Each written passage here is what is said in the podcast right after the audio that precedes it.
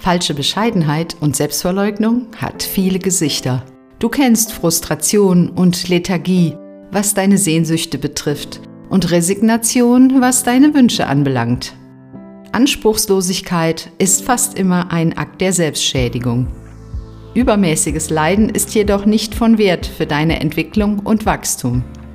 Hier im Podcast Women Empowerment gebe ich dir Impulse und Inspiration zu den Themen Bescheidenheitsfalle, emotionale Abhängigkeiten, Versagensangst und den Fallstricken scheinbarer weiblicher Tugenden.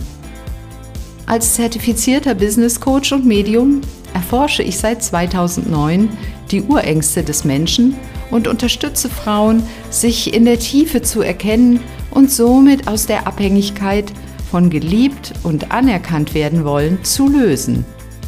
Denn Abhängigkeit verhindert deine Individualität und so deinen Beitrag zur Evolution. Hör dir die Show an, beginne dich zu beobachten und aus der Frustration auszusteigen.